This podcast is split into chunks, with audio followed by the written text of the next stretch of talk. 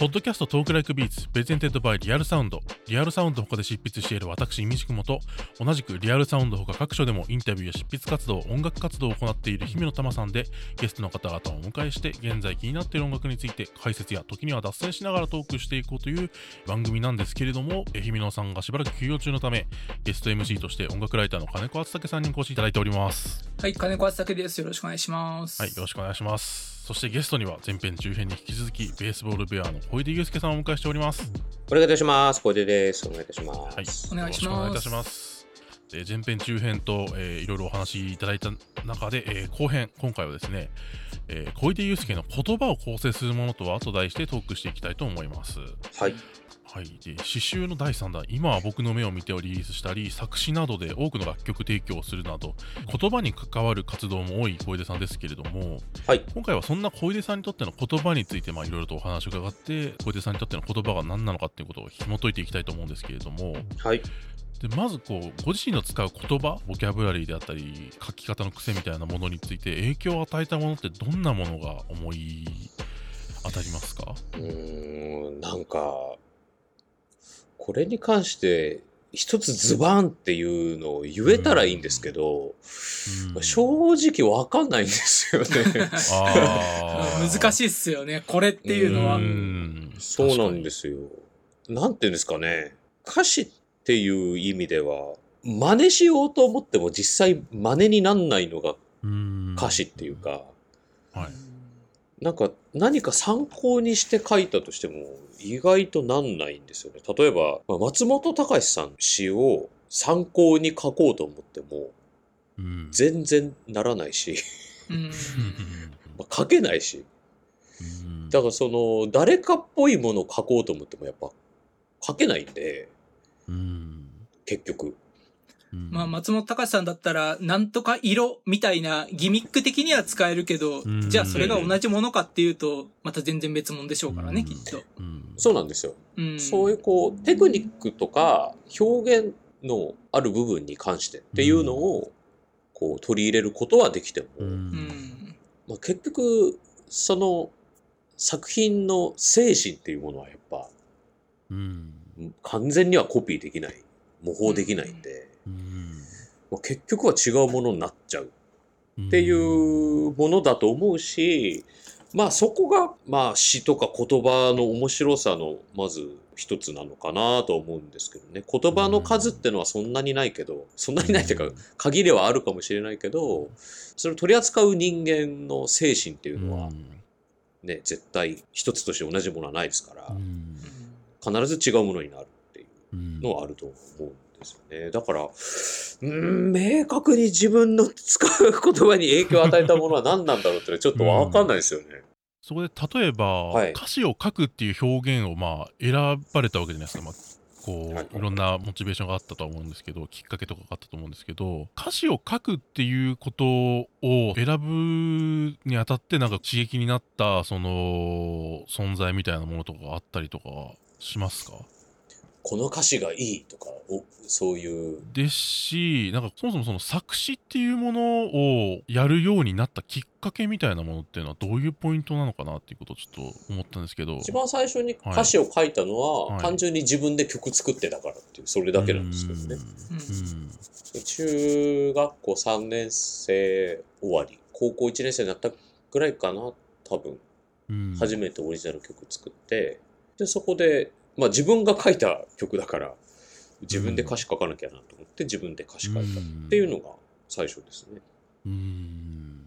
そこでその小説とか、まあ、あうん。るいは詩とか、いろんなその言葉にまつわる表現の日本の中に流通しているものっていっぱいありますけどやっぱり歌詞っていうものが根っこにあるっていう感じなんですか？音よりも詩っていうことですかね。なんていうのかな？例えば中原中也に影響を受けましてみたいな中原中也がもともと好きでみたいな、そういうこうエピソード的なものだったじゃないですか。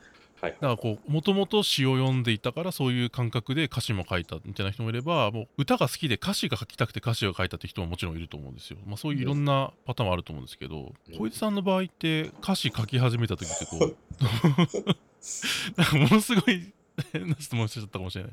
いやいやいや、あんまりそこ深く考えたことなかったですよね。うん。そういえば。うん。なんだろう。当時好きだった日本語の歌詞って、はい。中学生ぐらいの。あるかって言われたら、ないですよね。あの、書き始めた当時、うんピンポイントでは、うん。この歌詞好きなんだよねって多分なかったですね。まあ、それほど歌詞に自覚的じゃなかったのかもしれないですけど。うんまあ、よく言われるのは、やっぱりその、初期のベボベというと、青春がテーマっていう話は、よくもう散々言われてきたと思うんですけど、ああ、はいはいはいはい。まあ、あとナンバーガールっぽいとかね。とかね。だそういうのも、なんか、こういう歌詞を書こうみたいに思って書いたというよりかは、もっと自然に出てきたものが結果的にそれだったっていう、そういう感覚。だその時期になると、その、インディーズファーストくらいうん。になると、だナンバーガールが好きっていうのは当然あったと思うんで、はい。うん。で、なんかそのナンバーガールの曲のナンバーガールっぽさみたいなのが何なのかわかんないですけど、で、それが一回自分の中に入って、で、当時自分のできることってういうものになると、もう好きなものを、こう、ん、なんか粗めのミックスジュースにすることしかできないから、粗めの、そう。だから、ナンバーガールとか、えースーパーカーとか、うんトライセラとか、はい。なんかオアシスとか、ななんかそういうこう、好きなものが大雑把に混ざったものしかできないんですよ。最初って。そうそうそう。あでもそれでも最初からさよならノスタルジアっていう曲があるんですけど、あれとかはもともとラップをやろうと思って作ったトラックが元ネタになってるんで、うんやっぱ最初から日本語ラップのことはやっぱ頭にあったし、ううん。ん、で、なんかそういうようなもの、粗めのミックスジュースが最初にあったのが、うん。だどんどんどんどんやっていくうちに、ミックスジュースが、こうの、なんていうのかな、んこのエッジが 高性能なものになって、より細分化されるようになってう、ん。よりミックスされるようになっていったみたいうなん。感じなのかもしれないですけどね。うん。うん、やっぱりこう自分で作品を書いていくっていう経験自体の方がやっ今の言葉につながっていく原動力としては大きいみたいな。はいはいはい。あの、それはね、ねうん絶対ありますね。その、うんだって一番最初の頃はこんなに自覚的に歌詞書いてないですしね。どういうものを作ろうとか、どんな風にしたいみたいなうんところを、なんかすごい、え一曲一曲考え抜くことができてたかっていうとそうじゃないと思うし、もっと、えーライトだったと思うんですよね。うん。作詞にかける意気込みは。うん。だけどそれでも、い夕方ジェネレーションというインディーズファーストは、あの、ちゃんとコンセプトアルバムになってたりとか、うん。その、世界観の一環みたいなことはうん。やってるんですよね。で、なんか、その後、ハイカラタイムスってアルバムも出ますけど、やっぱあれもコンセプトがあったんで、うん。なんかちゃんとその世界観の統一、アルバム単位での、あの、コーディネートがちゃんとできてるかどうかっていうことへの気配りは、初期からはありました、それは。うんじゃあ僕一つ一つの言葉とかボキャブラリー単位というよりはその世界観を作るみたいなことの方の意識の方がむしろ初期の方は明確にあったみたいそうです、そうです。で、あの、うん作詞の方法も、な。もうとにかく使いたい言葉を書いてて、たくさん。あの、使いたい言葉メモ帳があったんですよ。おうで、使いたい言葉がもうびっしり書いてあって。で、そのびっしり書いてある使いたい言葉を、要はメロディーに当てはめたときに、要は気持ちよく発音されるかどうかっていうことを考えて、どんどんはめ込んでいく。っっていう形なんで、やっぱ言葉遊びの方がむしろ強いんですね。世界観があって、言葉遊びでどんどんディテールを詰めていくっていう。確かに、中編でレモンの話しましたけど、レモンみたいな、こう、品質単語っていくつかありますもんね。ありますあります。いろんな曲に出てくる。うんやっぱそういうのを、こう、組み合わせたりとか、そういう言葉遊び的な面白さっていうのは一つのベーシックにはなってるというか。うん。間違いなくそうですね。うんで、初期とか特に、やっぱりそのレモンがたくさん出てくるから、うんあの、何でしたっけ、梶本梶次郎。本元次郎。とか、とか高村光太郎とか。高村光太郎とか、好きなんですかってすっごい言われてたし、うん。うんあの答えるのがめんどくさかったから、知恵故障ですとか、やっぱずっと言ってたんですけど、うん。まあ実際、まあね、ガリリーとレモンを噛むとか、それはね、知恵故障ですけど、うんうん。う。まあぶっちゃけ全然知らなくて。今もね、俺、梶井元次郎は知らないんですよ。読んだことないんですよ。ああ、あそうなんだ。うんで、知恵故障のそれも、えっ、と、知恵故障をモチーフにした漫画があって、うんうん。それで知ってたぐらいで知恵故障はあんまり知らないんですよ。うんそっかそっか、そうなんだ。そう。っていう、こう自分の中になんか印象的に残ったエッセンスでしかないというか、うん。あああの、明確なオマージュとか引用ではないんですよ。うん。なんか昔はこういう薄っぺらいことを言ってそうだなと思ったから言えてなかったんですけど、そういうね、引用とかじゃない、え今なら言えるんですけど、うん。引用じゃないんです。引用とかオマージュとかではないですね。うん。でもなんかその瞬間的に、瞬間最大風速的に印象に残ったうん。作品の一部分だったから、レモンっていう言葉が使いたいなって思ったっていうくらいで、うん順番としては説明する。ああその使いたい言葉ノートみたいなのっていうのは、うん。結構まめにつけてたんですか？その日常であうん。これはと思ったらなんかこうカバンから取り出してガーって書くみたいな、うん。そうですね。おおえ、今でも書いてるんですか？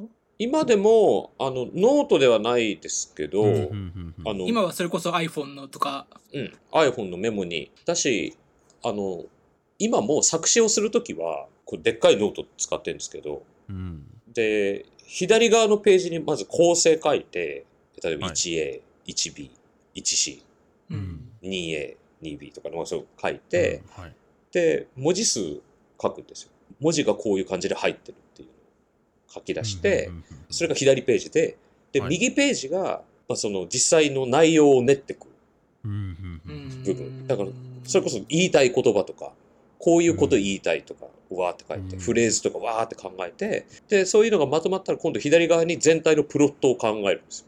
サビでこれ、サビ頭のフレーズ、言葉がこれだから、うんこれに対応して A メロがこうだなとか、A メロとサビがこう対応したから、B メロはどういうことを言おうとか、なんかそういう順番で考えてるんですね。ううんんだから何言いたいかとか、それは昔から重要です、今でも。言葉のあの発音の気持ちよさ、発語の気持ちよさとか、あとは、まあ、それと合わせてテーマとして何言いたいかっていうこと、うん。それが合致するのは何かっていうのをうん。しっかり考えてから作詞してますね、いつも。うん。なんか使いたい言葉ノートの話が興味深すぎてちょっと深掘りしちゃうんですけどはい。そのノートって取ってあったりとかしますか？割と昔からのって。あ、ありますよ、昔のやつ。それ読み返したりとかはします？読み返し、ああ、でも、少し前に、はい。あまあ、それこそ5、6年前に、ベースボールベア展っていうの展覧会をやった時に、うん。それを展示したんですけど、はい。なんでその時のやつ、読み返しましたけど、うん。まあ今は使いたくなかったですね。あまあそれは当時の当時の自分の、その刺さった言葉だからっていうのも。そうそうそうそうそう。うん今見るとなん、なんでこれ使おうと思ったんっていううんのいっぱいあります。ありましたね。あ、高校の授業中とかに歌詞書いてたんですけど、ルーズリーフ。もうそれとかも全部残ってました。そういったも残っているものを読み返したり見返したりして今に生かすみたいなことではそんなに頻繁にはしないですかね。そうですね。なんかやっぱ、その時々何言いたいかっていうことの方が大事だし、で逆に言えばその時々で何言いたいかとか、あ、これう、ん。こういう曲作ったらどうだろうかっていうのはちゃんとつぶさにメモするようにしますね。なるほど。うん。うん。やっぱそれ忘れてっちゃうんで、うん。生活の中で。うん。で逆に言えば生活の中でメモしてないけどずっと蓄積されてる何かがバンって出る時もあるし、うん。うん、それはなんかこう実際に作詞をする段階になって気づくことも多いです。うん。なるほど。なんかこういろんなインプットから、うん。その引用したりではなくその、うん。むしろその生活の中にあるヒントであったりとか、まあ、その感情みたいなものの記録がだんだんその歌詞に消化されていっていくっていうプロセスがあるっていうことですよね。近年は特にそうですうね。んうん、なんかやっぱり、まあこういうところすごくポップスうん考なんだなって自分でも思うんですけど、はい。なんかやっぱりサビで何言いたいかをうん明確にするってはいすごく重要なことだと思ってて。う。うんん。で、それって、それが例えば現実にあったことかとか、どうかは別として、それがフィクションだろうが何だろうが、自分の気持ちが動いている言葉がサビに来ないと、歌詞が載ってないのが わかるんですよね。うん。なんか載ってねえな。うん。まあ、自分の歌詞を見て思う時もあるし、人の作詞見て、あなうん。抜いてんなとか、あ まあ失礼ですけど、あのだいぶ抜いてんなとか、ーうん。結構思うもので、うんで、まあ、そまあ、それが本当かどうかわかんないですけど、でも、まあ、抜いてんなって人に対して思うってことは、人からもうん。思われることがある可能性があるわけじゃないですか。ああ確かに。うん。だから、やっぱり、まあ、最終的に作品は作品なので、うん。こう作り上げられたものだから、うん。いいとしても、でも、根っこの部分が本当じゃないとダメっていうのはありますよね。ううんん、なんか、そこで、ちゃんと、まあ、繰り返しになりますけど、話が現実かフィクションかは置いといて、うん少なくともそれに自分の気持ちが動いたから、こういうものとして、まず立脚点を置きますっていうのがないと、なんかやっぱう上ずった言葉になっちゃうっていうのはありますよね。うんなんか、うんこう装飾品だけばっかりになっちゃう。うんそれで言うと、今年出た、週はい。で、サビでフレーフレーって歌ってるじゃないですか。うん。なんかまああれ言葉遊びの側面もあるけど、はい。でもこういう、まあコロナ禍の中で、ベボベが何歌うのかっていう中で、うんフレーフレーって歌うんだと思って、うん。で、まあうんもちろんその、単なる応援歌ではなくて、うんその背後にはこういろんな背景があった上でだとは思うんですけど、うんでもそれこそサビにあのフレーフレーっていうフレーズを持ってきたのを、うん。あ、すごいなって結構、あれは僕の中では大きくて、うんうんうんうん。あの曲とかって具体的にはどうですかね？あれは、最近の作曲方法というか、うん。がこの1年半ぐらいは、毎日一口日記みたいなのつけてるんですよ。うん。で、一口日記一口作曲みたいなのをやってて、で、まあ今ちょっとね、具体的に制作に入ってるから、今はやってないですけど、その去年とかまだ制作をやるかどうか、アルバム作るとか、えーシングル出すとか、なんかそういうのが何も決まってない時に、まあでも時間はあるから、なんかやんなきゃとは思ってたんですよね。けど、目標がないとやれないタイプなんで、うんなんかちゃんと目標を見つけようと思って、じゃあもう毎日日記的に1日1個必ず考え、1個以上は考える。うんっていうことをやってたら、あの、作れんじゃないかと思って、でああまあ、後々の貯金が作れるんじゃないかと思って、うんうんうんで、もう毎日やってて、夏、夏前ぐらいからかな。だから5月か6月ぐらいから。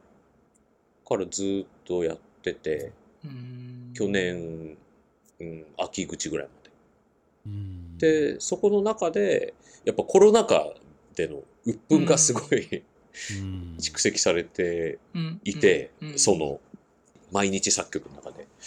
うん。で、そこの中にあったアイデアの一つなんですよね。その、このコロナ禍の中で、まあ今すっごいしんどいけど、この時期は特殊な時期で、うん特殊な時期で、これが過ぎ去れば、またみんなと普通におしゃべりしたりとか、出かけたりとか、えーなんか、ライブを見に行くとか、うん。えーそういうの、そういうのも普通にできる。ご飯を普通におしゃべりしながら食べるとか、夜通し飲むとかね。うん。もうそういうのがこう、えーできるようになって、振り返ってみたら、人生みたいな単位で見たら、ああ、もう通り雨みたいなもんだったねっていうふうに思えるようになりゃいいなと。だからもう、今のうち振るだけ振っといてくれ、みたいなところであのサビになったんですよ。うんうんっていう、まあ、根っこの、まず立脚ができたんで、うんで、そこから全体を組んでいくみたいな、うんえー感じで書いた歌詞だったんですけどね。うんなるほどね。で、やっぱ動機がはっきりしますよね。うん、ってことですね。うん。うん。動機がはっきりしてるから、肉付けができるし、うん。うんうん。動機がはっきりしてる時はやっぱり乗りますよね。うん。うん。で、その雨のフレーフレーと、まあ、応援のフレーフレーは言葉遊び的な感覚で出てきたりっていう、うん。そういう順番ってことですよね。そういう順番ですね。ううん。ん。なるほどな。うんうん。うん。そういう肝心なその立脚点になる土台になるフレーズがやっぱりサビに集約されるっていうのがやっぱりこだわりというかそういうポイントなんでしょうか？まあこれも、もうね、人によるんで、作詞に関しては。うん。まあ何がいい悪いとかではないんですけど、うん。あの、サビで、うん。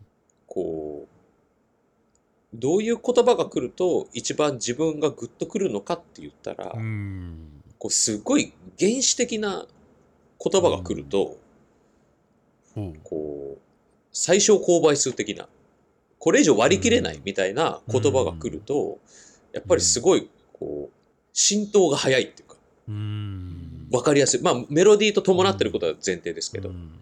まあ今回もたびたび出てる、じゃあ消してとか、はいはいはい。うん。ああうん。はわかりやすいじゃないですか。で、あとうん。ユーミンの、どうしてどうして僕たちは、もうそれ以上ないじゃないですか。うんどうしてどうして僕たちは、うん。これ以上ない。だそういうこう、サビってやっぱ原始的なものが詰まっていると、すごく浸透してくるうんんですよね。うんで、でその速度感が基本にあって、自分の中で。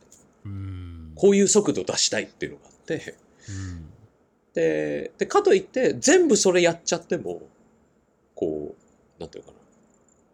そういう曲ばっかの人たちですね、にもなるんで、うん。うん。そこはなんかその情報量の調整っていうのはうん。当然してるんですけどね。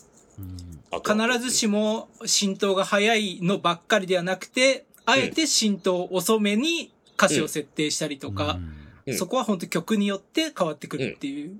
もちろんそうです。そうん。んでシューみたいな、やっぱりシングルにしたいと思ってる曲は、うん。あれくらいの浸透速度が必要だし、うん。フレーって、一応して最初のフレー、フレーはまず聞こえてるみたいな。うん。うん、そんくらいの浸透度は、浸透の速さみたいなのは、やっぱ必要だなと思うし、うん。だけ、ど、もう内容で攻めたいっていう部分、うん。あ場合もあるじゃないですか。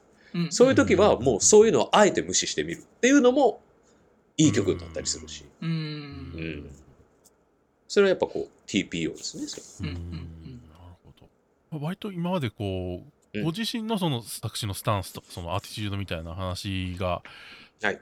になってましたけど、その例えば他の歌詞でもいいですし、まあ、歌詞に限らず、まあ、小説でも映画でもまあいろいろ言葉が出てくる表現っていうのはいろいろあると思うんですけど何かこう、そういう他の表現でこれはと思ったものとか面白かったものとかって最近何かあったりしますか、最近ですか？まあ、最近じゃなくてもまあご自身のその思い出の中でも。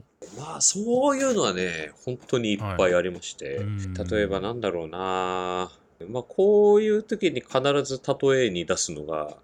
悪の法則っていう映画があって、はい。あえー。コーマック・マッカーシーっていうあはい。アメリカの文学家の人がですね、映画版の監督はリドリー・スコットのそうです、そうです。リドリー・スコットです。はい。でリドリー・スコットが監督なんですけど、それは、あの、脚本が先にあったんですよ。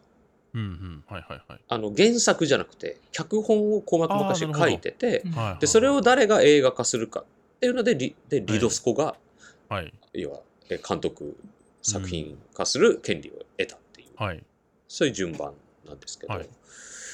で悪の法則って、まあ映画で見ても、本当に、うん。なんていうのかな、描写されてない部分が多いというか、うん。会話があまりにも示唆的な会話ばっかりなんですよね。うん。なんか明確には言ってないけど、うん。はっきりと。はっきりとは言ってないけど、もう最悪なことがずーっと起きてるんだな、うん。背景では。っていうようなうん。感じで進むんですよ。うん。うん。で、それが、まあ、とある最悪なことがあって、うん。で、その最悪なことをを起きてると、主人公は信じたくなくて、うん。で、その最悪なことをどうにか回避できないものかと、とある権力者にそれを頼むんですよ。もうお願いだから、この最悪なことをどうにか回避できませんか。って頼み込むんです、うん。電話で。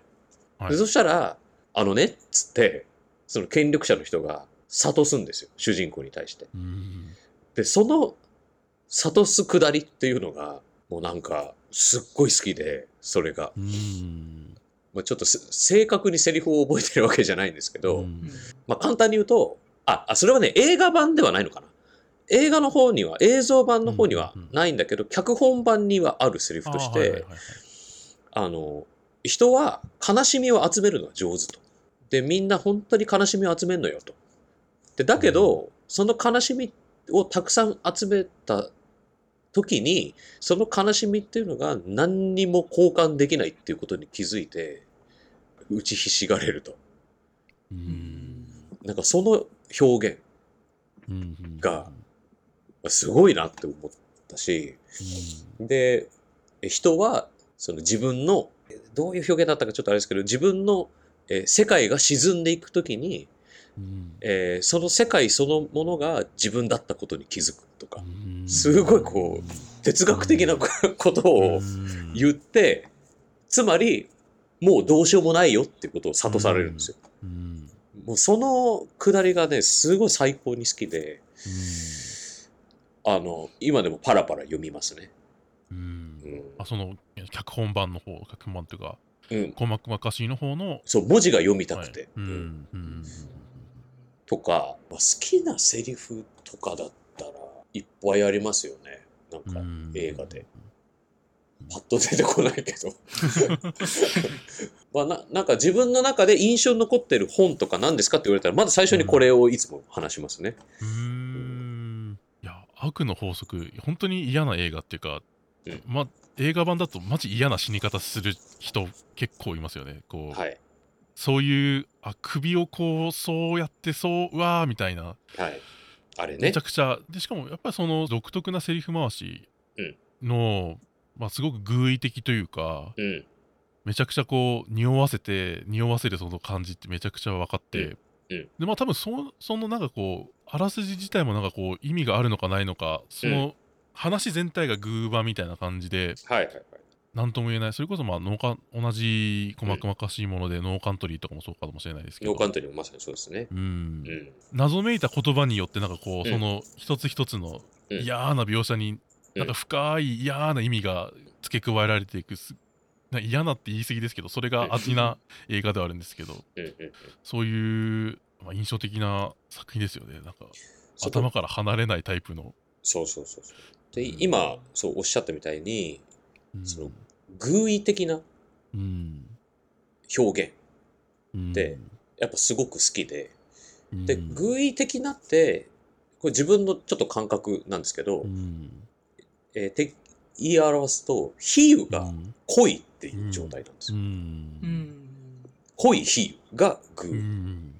比喩を濃くしていくと偶意っになるうん。ていう感覚でいるんですね。うん。あの、文字の感覚で言うと。うんで、その比喩の濃さの調節っていうのも、うんやっぱり普段してるんですよ。作詞をする上でう。んはいはいはいで、どんどん比喩が濃くなっていくと、うんその、例えだけの話になっちゃうんですよね。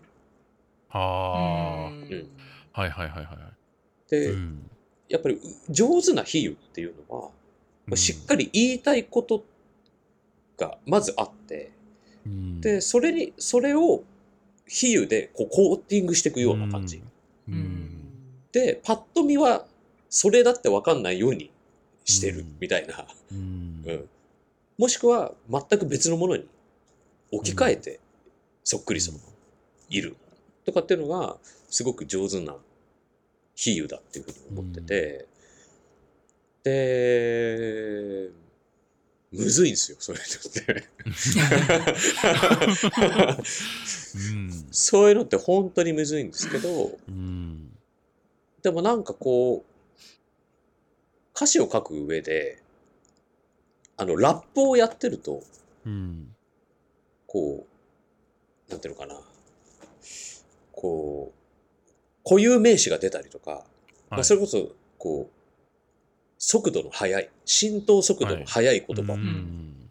がやっぱり合うんですよ。フィットするんですよね。うん。で、もちろんそこに深い、えー、比喩とか、うん。えーえー言い回し、で、言葉遊びの面白さ、みたいなものが、うん。えー絡まったものが、ラップ的な表現だと思うんですけど、うん。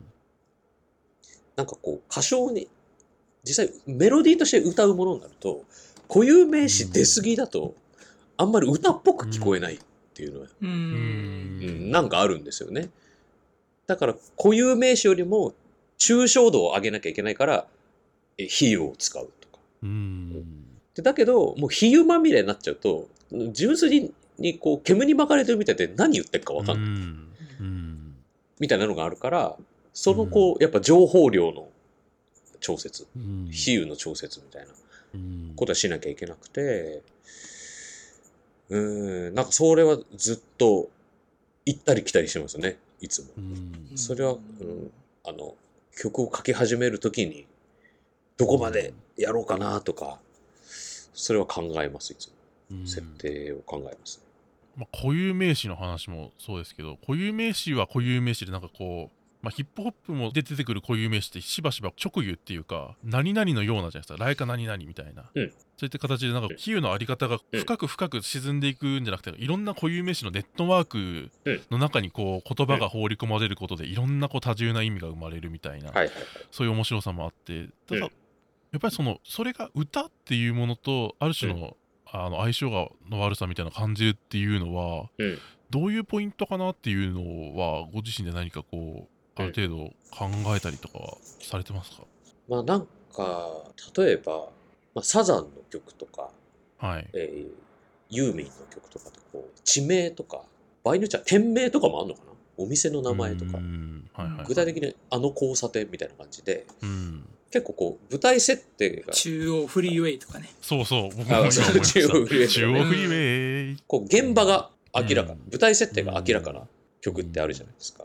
うん。はいはいで、その舞台設定を明らかにした方が、その、うん。えー、なんていうのかな、話を進めやすい場合うん。も例えばあって、うん。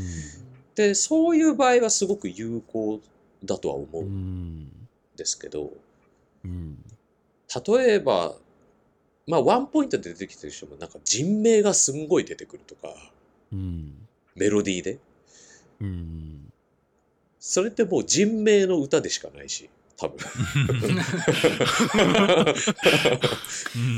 そのやっぱりラップと歌って言葉数が違って、基本的にやっぱラップの方が言葉数が多くて、うん言葉数が多い中に固有名詞が出ても、もうすぐ次へ次へ行くから、うんパンとは入ってくるんだけど、残らないで次に行っちゃうけど。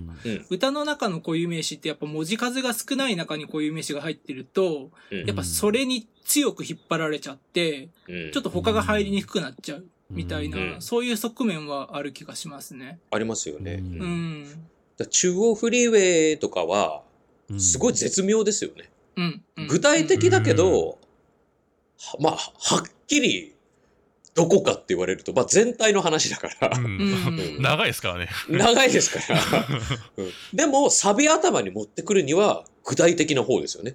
中央フリーウェイって。確かに。透明、うん。こ透明高速道路って言ってるような感じだから、うん。サビ頭そうね。で。うん、結構具体的ですよね。まあちょっとなんか、うん、固有名詞の取り扱いっていうのは、うん、難しいけど、ラップ表現にはやっぱりフィットするし、メロディー表現の場合はちょっと注意が必要っていうのは、まあ確かだろうなとは思いますね。うん。なるほど。うん。その、まあ、固有名詞の話もそうですけど、はい。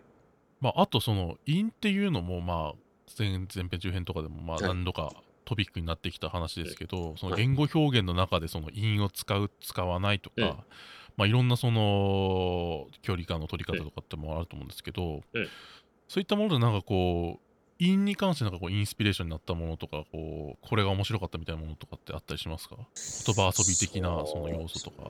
そうだな。まあでもやっぱりこうラップっていうと僕どうしても固く韻踏んでいただいてると嬉しいんで。やっぱりキングギドラライムスターっていうのはん。大きいですね。うん自分に与えた影響としては。うんキングギドラだとなんだろうな。あ、スター誕生とか。キングギドラのスター誕生って曲がストーリーテリングなんですよね。はいで、韻を踏んでいきながら、アイドル、タレントになりたかった女の子が男に騙されて、牛島くん的な展開といいますか。はいはいはいまあそういう展開の曲なんですけど、うんなんかこう、これ、この、なんていうのかな、韻が醸す言葉遊びうん。だからこそ連れて行ってくれるストーリーテリングだと思うんですよ、うん。こういう曲って。これやっぱり俺、メロディーだとこういうのってちょっと難しいんじゃないかなっうんて思ってて、うん。だって、ものすごい細かいんで、あの、表現が。うん。だって生まれた時から始まるんでね。そうですよね。そう、スター、ねスターになるはい夢に育った、素直で可愛い女の子だった。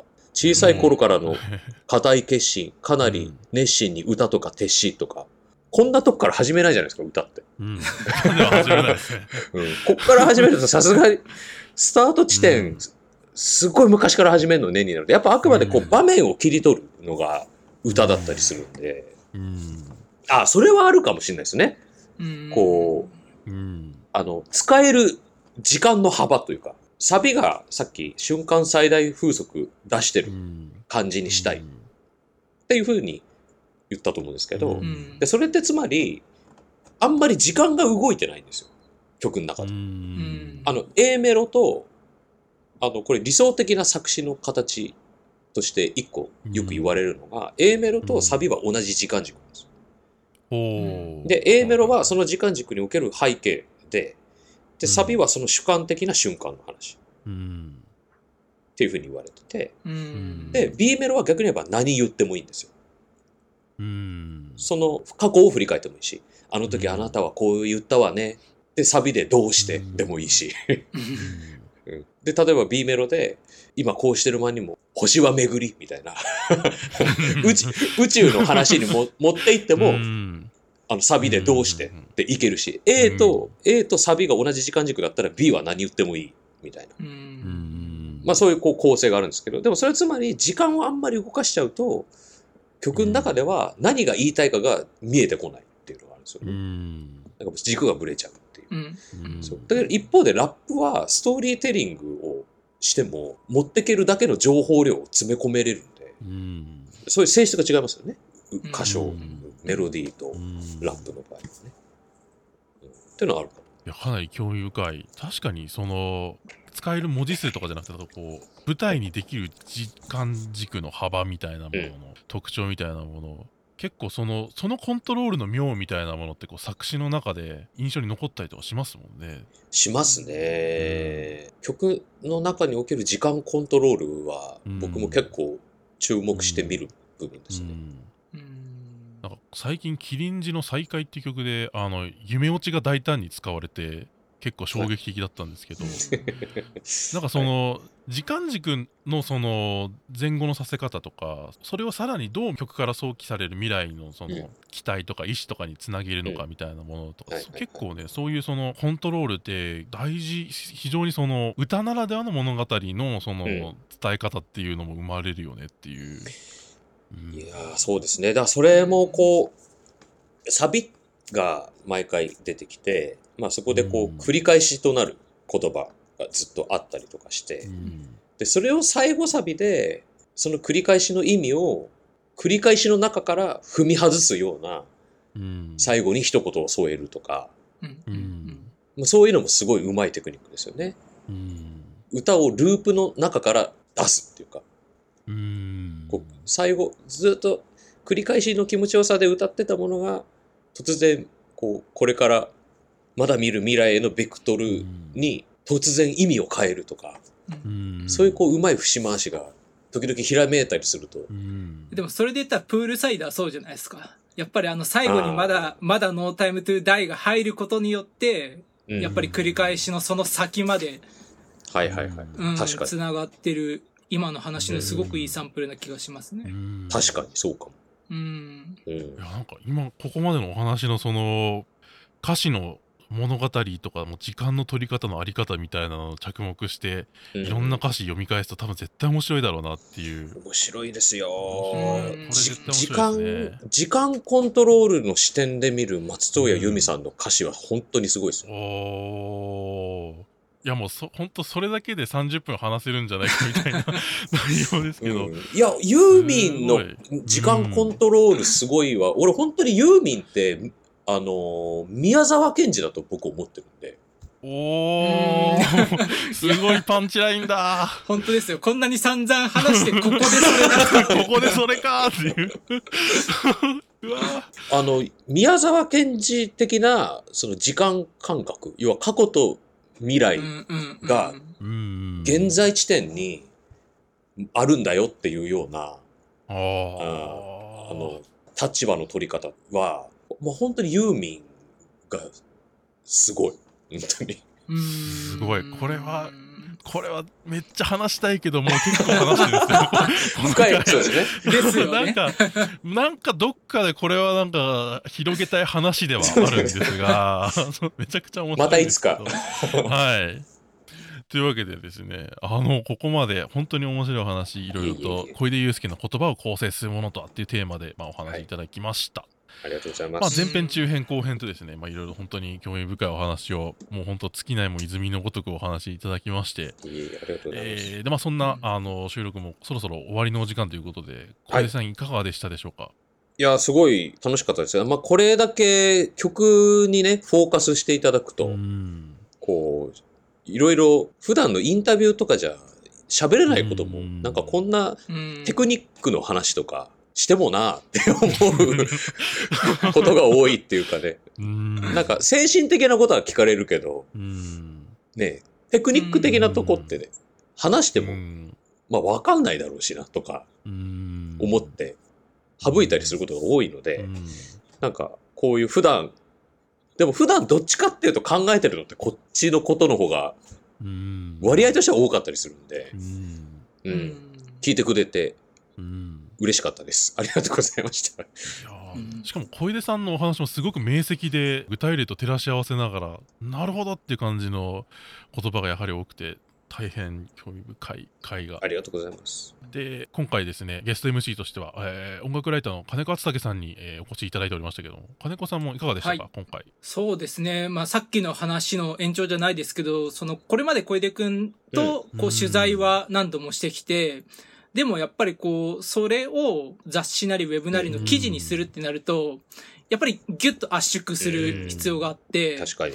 でもまあこの通りやっぱ小出くんはやっぱり細部のディティールまで話せる人だから、やっぱりこういうポッドキャストみたいなところで、その細かいところまでちゃんと伝えられるっていうのは、やっぱりいいなと思って、でまあ実際喋っててめっちゃ楽しかったし、い ありがとうございます。や、こういう機会があって、はい、良かったなと思います。なんか前に金子さんが担当してくれた取材の時に、なんか一、はいはいあの、こう、枕の部分で、いや、なんか、うん。あの、一個喋り始めたら10返してくれるみたいな、うんそういう感じで、うんこう、どれだけインタビューが長かったかみたいなのを書いてくれてなかった。